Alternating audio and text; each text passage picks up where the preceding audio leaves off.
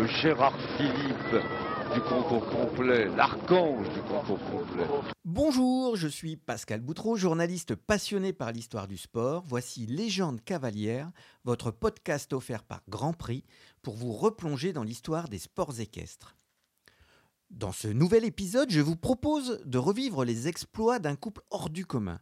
Galant de Sauvagère et Nicolas Touzin ont marqué la première décennie du troisième millénaire en concours complet le titre olympique par équipe au JO d'Athènes, deux titres européens individuels et de nombreux autres exploits s'inscrivent en lettres d'or dans l'histoire de leur discipline.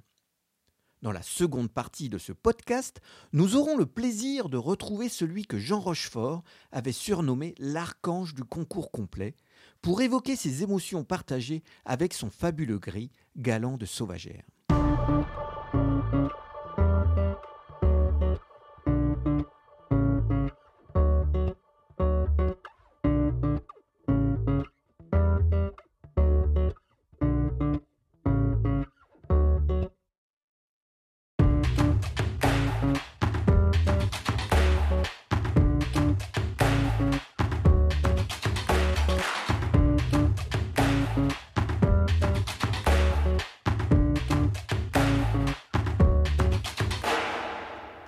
L'histoire de Galant de Sauvagère débute le 22 avril 1994 à Sébécourt, dans l'Eure, à une vingtaine de kilomètres à l'ouest d'Evreux.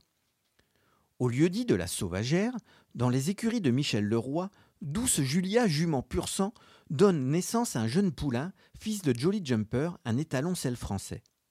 Galant de Sauvagère débute son existence dans ce petit village d'à peine 500 habitants, où l'église en pierre blanche et silex noir s'appelle l'église Saint-Nicolas, premier signe d'un destin hors norme. Devenu un beau gris d'un mètre 68, Galant est acheté un peu plus tard par Monique Gérard Clodon. Grande passionnée de complet et très proche du clan Touzin depuis de nombreuses années, la propriétaire le confie à Nicolas, le petit dernier de la famille, venu tardivement à l'équitation, mais déjà très talentueux. À seulement 20 ans, il revient déjà de ses premiers Jeux olympiques disputés à Sydney, en Australie. Une première expérience vécue en selle sur Cobra d'Or et un apprentissage douloureux avec une élimination sur le cross. Quelques semaines plus tard, au début de l'automne 2000, Nicolas présente Galant au mondial des chevaux de 6 ans au Lion d'Angers. Le gris est arrivé en février dans les écuries familiales de Saint-Clément de la Place. Le couple apprend encore à se connaître, mais l'osmose semble déjà là. Un premier grand succès avec un dressage plein de promesses, un cross maxi et un sans faute à. L'histoire est en route. Très heureux de la performance de son nouveau partenaire, Nicolas tempère l'enthousiasme ambiant, conscient du travail restant à effectuer. Un an plus tard, pour le mondial des 7 ans, retour sur l'île brillante du Lion d'Angers, à peine à une dizaine de kilomètres de ses écuries, au haras de la Poissardière. Leader à l'issue du dressage, le gris et son cavalier réalisent une nouvelle démonstration et effacent tous les obstacles du cross devant des dizaines de milliers de spectateurs. Puis, nouveau sans faute au saut d'obstacles et nouvelle victoire. Dans son journal du soir, France 3 Pays de la Loire revient sur cette performance historique. Et le phénomène alors, il est où Le phénomène c'est lui ou plutôt eux, Nicolas Touzin, 21 ans et Galant de Sauvagère, 7 ans. L'an passé ensemble ils ont gagné l'épreuve des 6 ans. Mais jamais, jamais un cavalier et sa monture n'ont gagné en 6 ans et en 7 ans. À peine descendu de son cheval, Nicolas Touzin confie son émerveillement. Il est vraiment phénoménal. Un crack cheval pour le dressage, un crack cheval pour le cross, un crack cheval de concours, c'est vraiment incroyable. La saison suivante est plus délicate. Une chute au cross du CCI 3 étoiles de Bokello aux Pays-Bas fait naître quelques réserves. L'année 2003 débute de la même façon à Tartas dans les Landes. Cependant, ces deux ombres portées au tableau jusque-là irréprochables du couple vont vite s'effacer.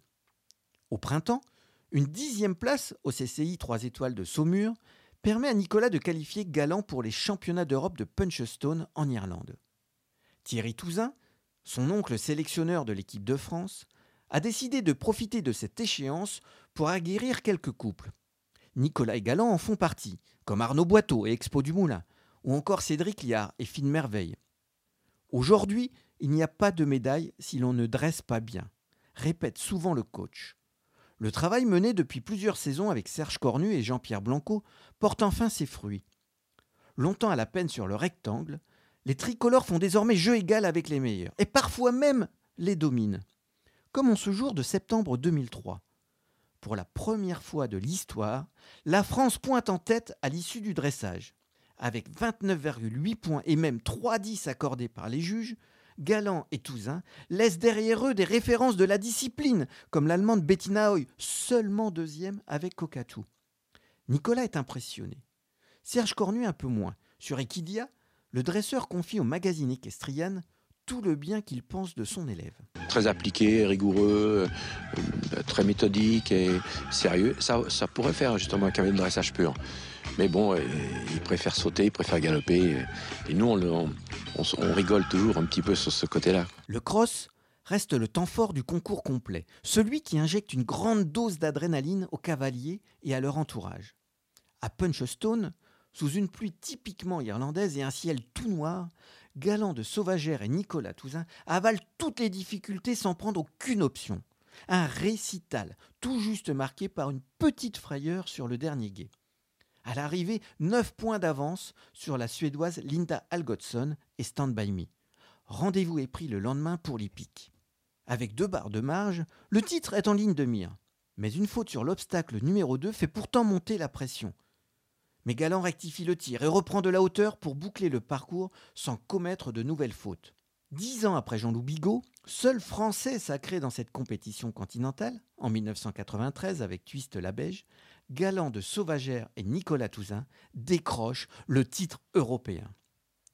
Dans l'équipe, Anne Ladouce, envoyée spéciale du quotidien, décrit la scène. Les étreintes n'en finissent plus, les larmes, des sanglots peut-être, coulent à flot sur le visage de Nicolas Touzin, d'ordinaire si impassible. Tel un enfant, le nouveau champion d'Europe se blottit dans les bras de l'entraîneur national Thierry Touzin. Arrive alors au galop Jean-Yves, le paternel. L'ancien quadruple champion de France de complet a eu beaucoup de mal à tenir en place pendant le parcours du fiston. Les yeux embués, l'oreille collée à un portable pour répandre la bonne nouvelle, il l'embrasse, l'enlace. Arrive ensuite la propriétaire de Galant, Monique Girard-Clodon. À quelques mètres de ses effusions, Jean sacré champion du monde un an auparavant avec Espoir de Lamar, admire cette jeunesse triomphante. Les autres cavaliers accourent vers leur héros. En plus de leur individuel, la France repart avec l'argent par équipe, grâce à son cadet, mais aussi à Jean-Luc Force et Crocus Jacob, Arnaud Boiteau et Expo du Moulin, ainsi qu'à Jean et Obi Dumay. En janvier 2004, après un hiver passé entre le paddock et le box, Galant reprend le travail. Le couple prépare les JO d'Athènes sur le circuit national avec une deuxième place à Tartas, puis une victoire à Pompadour le dimanche où Bruno Bruxo à Milan offre à la France son premier et unique succès en finale de Coupe du Monde de jumping, en selle sur dilemme de Cef. Après un nouveau succès à Dijon, direction le stage terminal de préparation qui se déroule comme toujours à Saint-Martin-de-Bréal dans la Manche. Dans cette bulle, le clan tricolore cultive sa solidarité et son osmose. Et les longues plages cachées derrière de grands présalés offrent un formidable terrain pour peaufiner la condition physique des chevaux lors de grands galops. Athènes. Le 16 août à 17h53, Galant et Nicolas débutent leur jeu. En entrant dans le stade, le gris montre quelques signes de nervosité. Trois petits écarts dans les pots de fleurs témoignent de la pression de l'instant. Les conditions sont difficiles. Avec un vent qui souffle à plus de 40 km/h, les drapeaux n'en finissent plus de claquer. Peu habitués au dressage, certains spectateurs applaudissent même en pleine reprise. Mais il en faut davantage pour déstabiliser le Hongre, qui retrouve toute sa sérénité sur le rectangle. Sur France Télévisions, aux côtés de Christian Choupin, Jean Rochefort retient son souffle. Archange du rectangle. Alors là, ça n'est plus le commentateur parce que mon cœur va battre ma tension va monter exagérément. Comme à Punchstone, le couple déroule une magnifique reprise, enchaîne les figures et séduit le jury. S'il y a un 10, ne m'en veuillez pas, je serai sans voix. J'entendrai même peut-être ma chaise tomber. Oh que c'est beau ça Un 10, ça y est. Ah ça y est, bruit de chaise. 29,4 points s'affichent au tableau et une première place. Deux points devant la Britannique Pippa Fenel sur Primor's Pride et Bettina Hoy sur Cocatou. La première épreuve est franchie, mais le chemin est encore long. Nicolas continue à aborder le concours morceau par morceau, comme il le répète souvent. Avec ses coéquipiers, il a marché à trois reprises le parcours de cross. Si le tracé de 5570 mètres ne semble pas hors norme, deux ou trois combinaisons méritent néanmoins une attention particulière, les guets notamment. La succession de montées et de descentes, les nombreux virages réclament aussi de la concentration. Jean Rochefort et Christian Choupin accompagnent à nouveau le français. Oui, ça passe bien. Oui, ça passe bien. Le guet, avec Allez. le parcours le plus difficile. L'option rapide. Oh C'est magnifique. Comme dans C'est beurre. magnifique. Regardez le signe au public en plus. Et il caresse son cheval. Oh, qu'il est gentil. Tout se passe à merveille, tout droit et sans option, sans faute et parfaitement dans le temps. Le cavalier avouera plus tard n'avoir jamais ressenti un tel sentiment avec Galant. Il faut dire que le crack est bien plus à l'aise quand il s'agit de galoper en ligne droite que lorsqu'il doit régulièrement virer. Franchissant la ligne, Nicolas peut enfin se lâcher et lever les deux bras. Le soleil est au zénith, Nicolas et Galant le sont aussi. Temps étant, 9 minutes 42. C'est parfait. Ah, que c'est Zéro point de pénalité, on pouvait c'est espérer mieux. beau, et que c'est beau. Zéro point de pénalité. 29 Et il est points. premier, il est premier Nicolas Oh, bah, Touzin de cette épreuve de cross pour l'instant. C'est formidable. Oh. Mais attention, rien n'est acquis. La visite vétérinaire du lendemain, puis le parcours de saut d'obstacle peuvent encore tout chambouler. Surtout que les médailles individuelles vont se jouer pour la première fois lors d'une seconde manche d'hippique ouverte aux 25 meilleurs survivants. La France est en tête avec un peu plus de 6 points d'avance sur une surprenante Allemagne. En milieu d'après-midi, les couples se succèdent sur l'herbe du stade Marco Polo. Malgré quelques barres à terre, la France reste en course pour le titre, à la lutte avec l'Allemagne.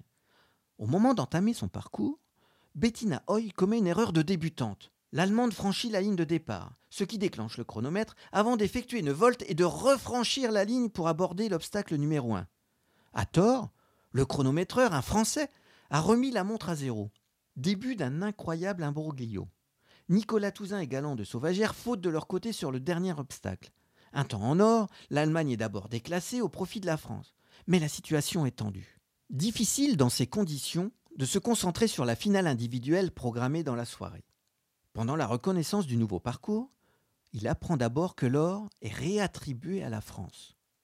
Son esprit s'évade. Mais sous la pression de la puissante délégation allemande, emmenée par Ludger Berbaum en personne, la Mannschaft est replacée au premier rang. C'est la pagaille. On nous a volé l'or, clament les Français, qui le récupéreront plus tard au mérite d'une décision du tribunal arbitral du sport. Mais le cavalier n'arrive pas à se reconcentrer, et la détente ne se passe pas bien. Plus tard, il avouera s'être laissé déborder par la situation. Le couple français a droit à deux barres, mais cela ne suffira pas. Il s'écroule, quatre fautes, trois points de temps dépassés, 19 points au compteur. Adieu les espoirs de titre, 36 ans après Jean-Jacques Guyon, sacré à Mexico en 1968 avec Pitou.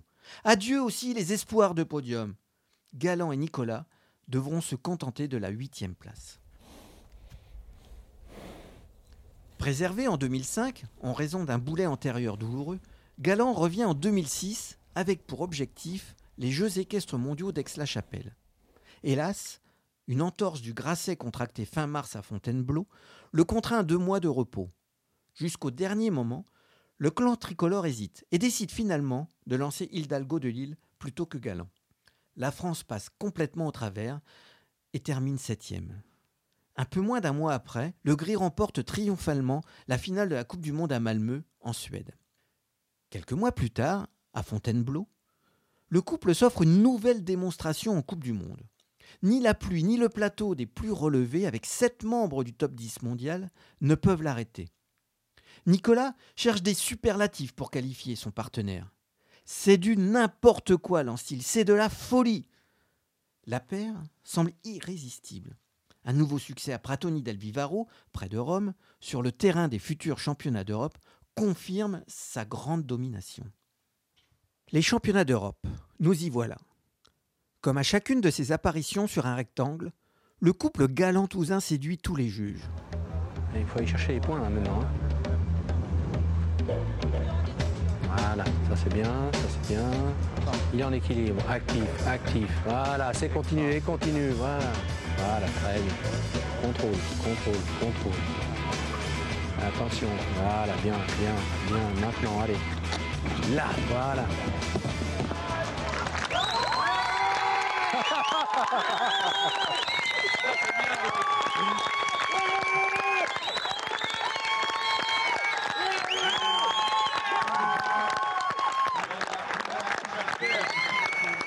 C'est bien Nico, t'as bien monté hein T'as bien monté.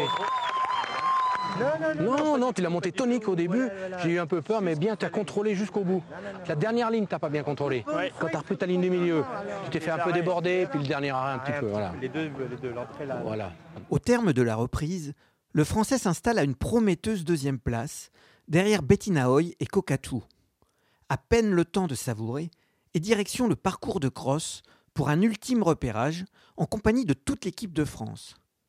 Dernier conseil de Thierry Touzin sous le regard des caméras d'Equidia. On se méfiait, euh, donc c'est exactement le même emplacement que quand on est venu. Les chevaux sont un peu surpris. hein. Surtout que c'est assez galopant, léger, tout, ça vient avec un peu de vitesse. Ah, faut reprendre un peu, faut recaler. Puis les jambes dedans qui ne restent pas devant. Ce genre de saut, faut quand même. euh, il est sympathique, mais il est gros le truc de sortie. Donc restez quand sur votre traîne gauche, hein, qui vous emmène pas tout de suite à droite sur un biais. euh. Il est appétissant, mais il est très gros. hein.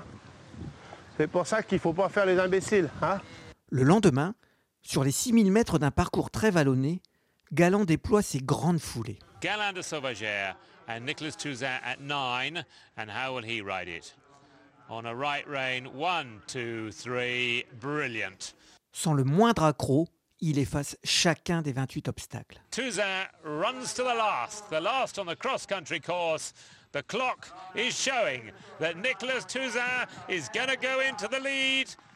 What a fantastic round. He knows it. The only combination to go clear inside the time over Giuseppe Della Chiesa's great cross-country course. Seul sans faute et maxi du jour, avec pourtant 63 concurrents au départ, le couple a interprété une partition parfaite. À peine le pied à terre, la pression retombe. Nicolas tombe dans les bras de son oncle et sélectionneur. He will complete on after cross country and he takes the lead. We certainly thank for last and in any Congratulations, Nicola. He will lead European Championship going into tomorrow's show jumping. What a competition.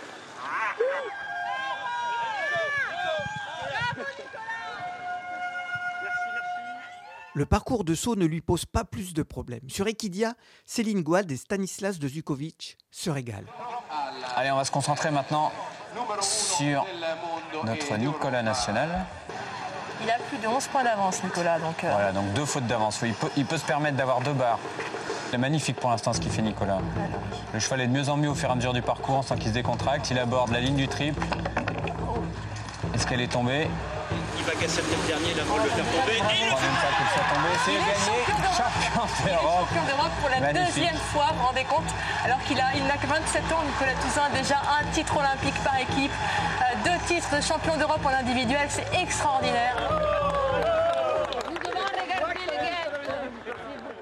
Devant Mary King sur Cologen Cavalier et Bettina Hoy, l'Angevin s'offre son deuxième titre européen, à seulement 27 ans. Le deuxième avec Galant de Sauvagère, en pleine force de l'âge à 13 ans. C'est fabuleux. c'est fabuleux. J'ai un cheval fabuleux, donc euh, bah voilà. Euh, Moi, j'ai juste à faire mon boulot pas trop mal et il est vraiment exceptionnel, quoi. Voilà, le dressage, le cross, il va plus vite que les autres. Au concours, il saute de mieux en mieux. Enfin, voilà, je sais pas trop quoi dire d'autre que, que remercier ce- mon cheval, parce que c'est- moi, c'est vrai que je veux vraiment, moi-même, j'en suis euh, étonné. Touzin, le diamant bleu, titre l'équipe, qui consacre une pleine page à ce nouvel exploit. La France, deuxième par équipe, derrière les inévitables Britanniques, est qualifiée pour les Jeux Olympiques, dont les épreuves équestres se dérouleront à Hong Kong pour des raisons sanitaires. En 2008, la saison de Galant débute au championnat de France fin avril à Pompadour. Le 4 mai, Nicolas Touzin entre dans l'histoire en remportant le mythique concours de badminton avec Hidalgo de Lille, quelques mois seulement après un premier succès en 4 étoiles à Pau. Mais c'est bien avec Galant qu'il partira au jeu. Fin juillet, sur les routes de Normandie, les touristes croisent un étonnant convoi exceptionnel, encadré par les motards de la garde républicaine. Habitués à ouvrir la route des chefs d'État, ils escortent ce jour-là un camion transportant les cinq chevaux retenus pour les Jeux. Direction Saumur pour une première étape, avant de rejoindre Amsterdam et d'embarquer pour un vol de 10 heures, direction l'Asie. La France s'envole avec l'ambition de conserver son titre olympique. Dans tout le sport, Nicolas et Galland sont présentés en grands favoris. Galland et Nicolas sont aujourd'hui imbattables dans les trois domaines du concours complet. À Pékin, ils seront les chefs de file de cette discipline, la plus exigeante de l'équitation. Hélas, le scénario va tourner au cauchemar. D'abord, Jean Teler et Espoir de Lama sont contraints au forfait dès leur arrivée à Hong Kong. L'avant-veille de l'épreuve de dressage, sous l'orage qui s'abat sur les écuries de l'hippodrome de Châtine, Galland se blesse dans son box. Courageux, il passe la visite vétérinaire initiale. Le 9 août, Nicolas entame sa détente avant le premier test. Cependant, le staff tricolore se rend très vite à l'évidence. Galland n'est pas en état de présenter sa reprise. Et le forfait résonne comme un coup de massue. En conférence de presse, les yeux rouges, Nicolas Touzin est abattu. La veille de son départ en Asie, l'archange avait déjà été profondément touché par le décès de Monique Gérard Clodon, la propriétaire de Galant et de nombreux chevaux du clan Touzin depuis 30 ans. Une femme exceptionnelle, une femme de caractère, une passionnée, avait souligné Jean-Yves, le père de Nicolas parti aux Jeux Olympiques de 1976 à Montréal avec Aladin, propriété de cette grande dame. Son lien avec Nicolas était très fort. Il assouvit mes passions, m'offre du bonheur, racontait-elle. C'est un peu mon petit-fils. C'est un garçon gentil. Il est doué, bosseur, sérieux. Et il veut toujours gagner. Dans le journal Ouest France, Mathieu Courreau décrit avec beaucoup de sensibilité le départ de cette authentique femme de cheval. Elle n'apportera plus de pommes à galants de sauvagère, de grosses pommes jaunes mêlées à quelques pointes de carottes, dans un cajot qu'elle portait comme un sac à main. Les pommes de galant n'auront plus jamais la même saveur. Le moral est au plus bas au sein d'une équipe de France touchée en plein cœur. Pour Galant, des examens décèleront une fracture de l'aile droite du sacrum. Saison terminée, puis saison blanche, ou plutôt noire en 2009. Une blessure avant le CCI 3 étoiles de Saumur le prive d'une qualification pour les championnats d'Europe de Fontainebleau. Galant retrouve ses fans en mars 2010 à Tartas. Dernière apparition et dernière victoire. À 16 ans, le crack écrit le dernier chapitre de sa formidable carrière une décennie d'exploits, à régaler tous les passionnés d'équitation, à présenter des reprises d'exception, à avaler les plus impressionnants obstacles de crosse et à faire résonner la Marseillaise dans les plus grands rendez-vous. Une décennie à nous enthousiasmer et à nous faire rêver.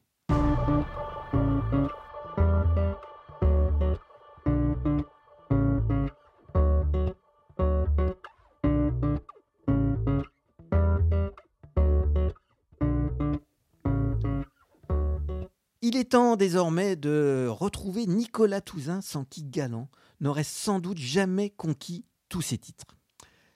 Nicolas Touzin, merci euh, d'être avec nous pour évoquer un cheval qui a marqué votre existence. Quand on prononce ce nom, Galant de Sauvagère, ça vous évoque quoi là, tout de suite, comme ça, à l'instant?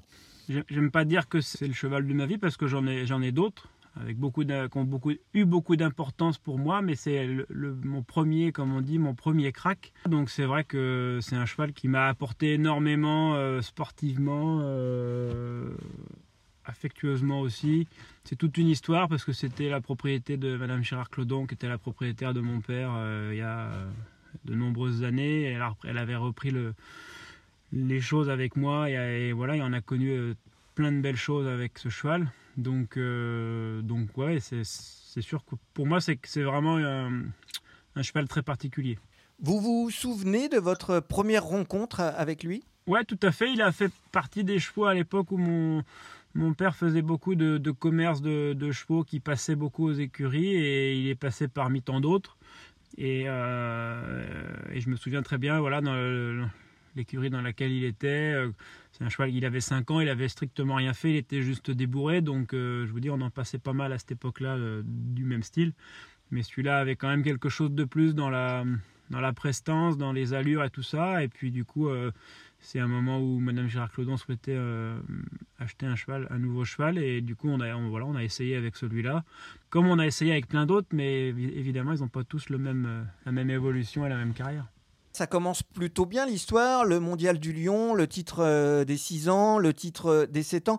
À ce moment-là, vous vous rendez compte que vous avez une pépite sous la selle? Au mondial des, des 7 ans, oui. Euh, on avait déjà une idée au moment des, dans les 6 ans, mais c'était encore. Euh, on n'est jamais très sûr du coup. C'est vrai que quand il a gagné le mondial la deuxième année, le cheval avait tout montré. Il avait montré qu'il avait le potentiel pour tout gagner. Et, voilà, on attaquait euh, une belle carte. Enfin, on savait qu'il y avait tout ce qu'il faut. Après, voilà, il peut se passer plein de choses, mais, mais il nous avait montré que tout était là. quoi. C'était quoi ses, principaux atouts?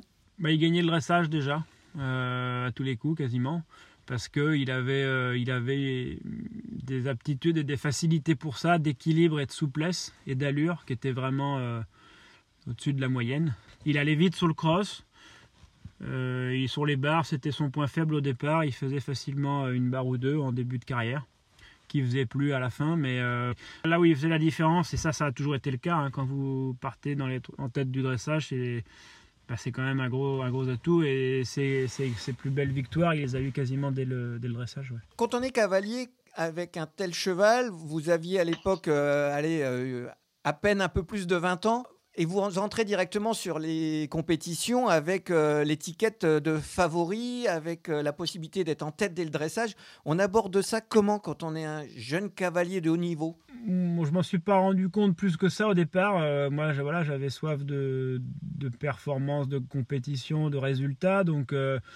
Donc j'en ai profité à fond et puis j'ai toujours été très bien encadré. Hein. C'est vrai que le staff fédéral avec Thierry Touzin qui était déjà en poste à cette époque-là, et puis mon père, et puis Madame Gérard Clodon. Enfin, je veux dire, j'ai toujours été dans un encadrement euh, propice à, me rassurer et à, m'encadrer le mieux possible pour justement gommer un peu cette jeunesse que je pouvais avoir, euh, autant le cheval que moi d'ailleurs. Euh, voilà, je pense que tout ça, ça a, permis bah, d'être performant dès le départ. Et puis, j'avouerai que voilà, je me suis pas posé trop la, question à l'époque. je me rends compte maintenant parce que c'est toujours pareil. C'est après quand on a euh, un crack comme ça où, voilà, on est content de l'en avoir croisé un déjà très jeune. Ça m'a vraiment lancé dans ma carrière. C'est vrai que voilà, de, croiser ce cheval dès l'âge de, 20 ans, euh, pour moi c'était extraordinaire parce que ça m'a permis d'aller plus vite que la moyenne, ça c'est sûr.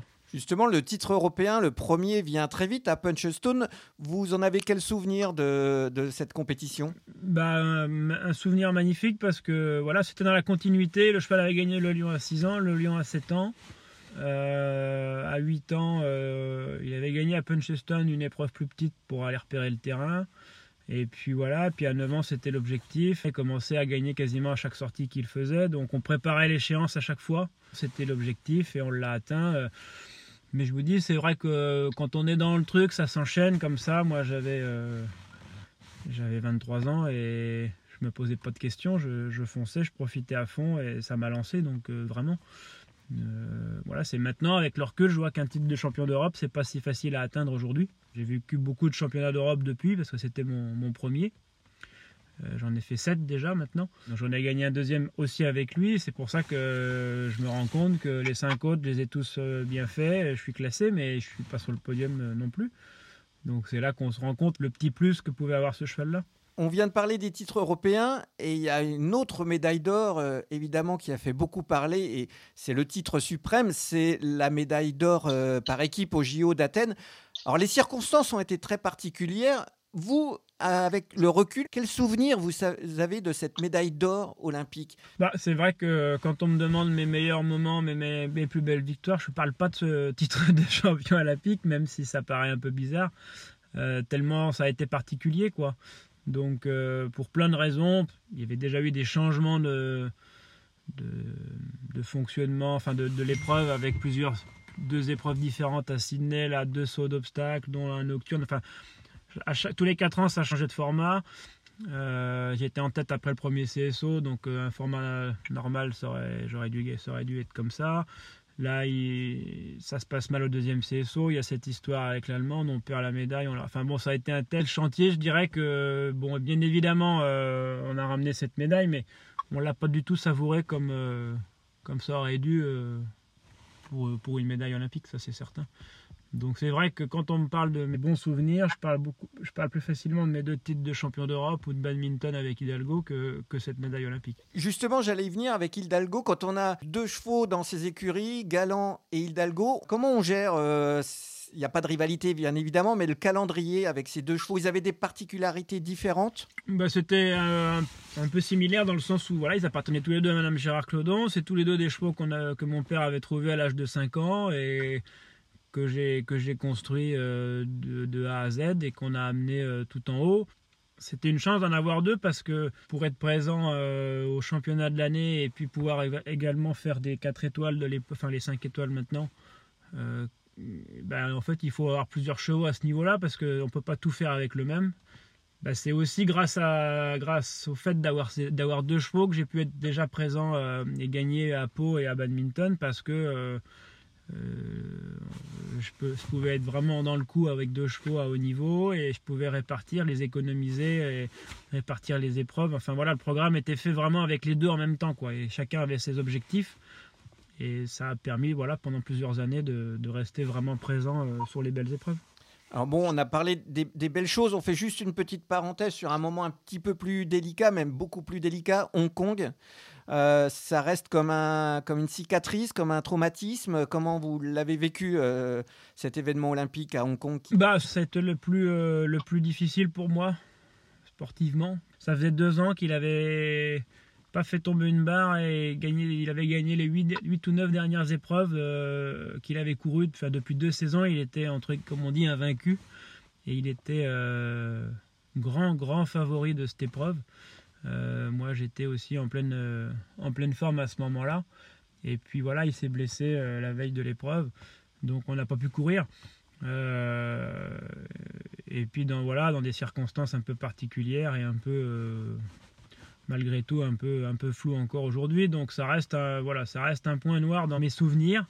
maintenant, c'est loin derrière moi et, je sais, voilà, pour habitude plutôt de regarder devant que derrière. Donc, euh, mais c'est évident que c'est le souvenir le plus difficile pour moi sportivement. On ne peut pas évoquer Galant et, vos autres chevaux sans parler de Monique Gérard Clodon. C'est une personne qui, avec qui vous aviez un lien particulier et très très fort. Et ouais, c'est vrai que c'est quelqu'un qui, qui était passionné euh, et dévoué totalement à ses chevaux. Et elle l'a vécu avec mon père et mon oncle euh, 30 ans ou 40 ans avant moi et elle avait arrêté en même temps qu'eux et puis elle a voulu revenir euh, dans le circuit euh, à travers moi. Quand euh, j'ai eu 18-19 ans, elle a rappelé mon père pour lui dire qu'elle aimerait bien reprendre l'aventure avec nous. Et ça a reduré, ça a reduré une dizaine d'années. Et pour moi, ça a été, bah voilà, comme je disais, formidable d'avoir ces chevaux-là et une propriétaire comme ça quand on a 18 ans pour se lancer. Et c'est vrai que je dois beaucoup à cette dame-là et elle et, son, et son mari. Euh, parce qu'ils nous, nous, ont fait confiance à moi et enfin en tout cas la famille Touzin entièrement euh, depuis toujours. Et puis je pense que voilà moi ça m'a beaucoup aidé. Je pense qu'on lui a moi, enfin nous, la famille et mes chevaux, on lui a bien rendu euh, son investissement et, et sa passion. Et puis euh, voilà, c'est une très belle, une très belle histoire. Deux dernières petites questions, Nicolas. Est-ce qu'on vous appelle encore l'archange? Ça ressort de temps en temps. Évidemment, avec le temps de moins en moins, c'est comme tout. Mais de temps en temps, ça ressort. Et voilà, j'en ai d'ailleurs entendu pas mal parler au moment du, décès de, Jean Rochefort. Euh, mais, euh, mais de temps en temps, exactement. Et dernière question, bien évidemment, on prend des nouvelles de Galant. Comment va-t-il? Eh bien, Galant et Hidalgo, ils sont euh, tous les deux au prêt à la retraite chez un ami de la famille, euh, chez Pierre Jallet, à quelques kilomètres euh, des écuries. Et ils sont tous les deux au prêt, en pleine forme. ils ont une, belle retraite. Et voilà, c'était un peu aussi un des, objectifs de leur fin de carrière, de pouvoir les conserver tous les deux et leur offrir une retraite. la meilleure possible. Et pour le moment, euh, je pense qu'ils je pense qu'ils le vivent bien. Bah, écoutez, voilà, ils, ont des successeurs pour vous ramener euh, tout en haut? On parlait de Madame Gérard Clodon. Depuis, j'ai eu la chance de, croiser d'autres propriétaires comme, euh, comme Edith Mézard ou Emmanuel et Armand Perrompette du Haras des Coudrettes ou le Haras de Hus avec Xavier Marie qui sont des, des vrais propriétaires de, sport de haut niveau et, c'est vrai que depuis quelques années on, on essaie de ensemble de, reconstruire des choses et revivre des beaux, des beaux moments comme ça. C'est vrai que la chance que j'ai dans mon sport, c'est qu'on peut faire du haut niveau jusqu'à un certain âge. Aujourd'hui, j'ai 40 ans, mais c'est vrai que j'ai la chance d'être en bonne santé physiquement et encore très motivé justement pour essayer de revivre euh, dans les 10 années qui viennent euh, des bons moments comme j'ai pu vivre avec ces deux chevaux-là. Donc euh, c'est vrai que j'ai plusieurs chevaux de 6 ans, 7 ans, 8 ans.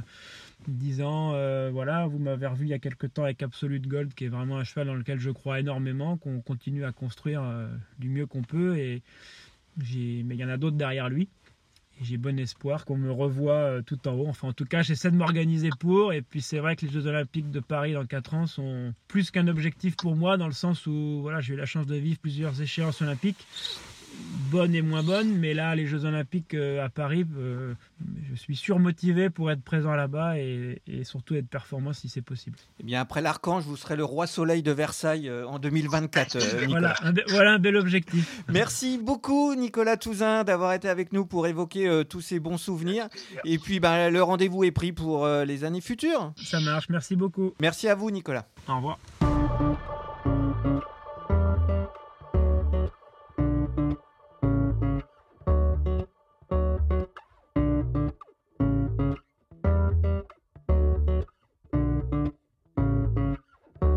C'était un podcast de Grand Prix. Un grand merci à Nicolas Touzin pour cet entretien. Merci à Olivier Huguen et Sébastien Rouillet pour leur contribution, à Lina et Equidia pour la richesse de leurs archives sonores, ainsi qu'à Luc Simonet et Eléa Bequarn pour leur précieuse collection. Merci à vous d'avoir écouté ce podcast que vous pouvez bien évidemment partager sur les réseaux sociaux. N'hésitez pas à le soutenir par votre vote sur les plateformes de téléchargement et rendez-vous au prochain épisode de Légende cavalière.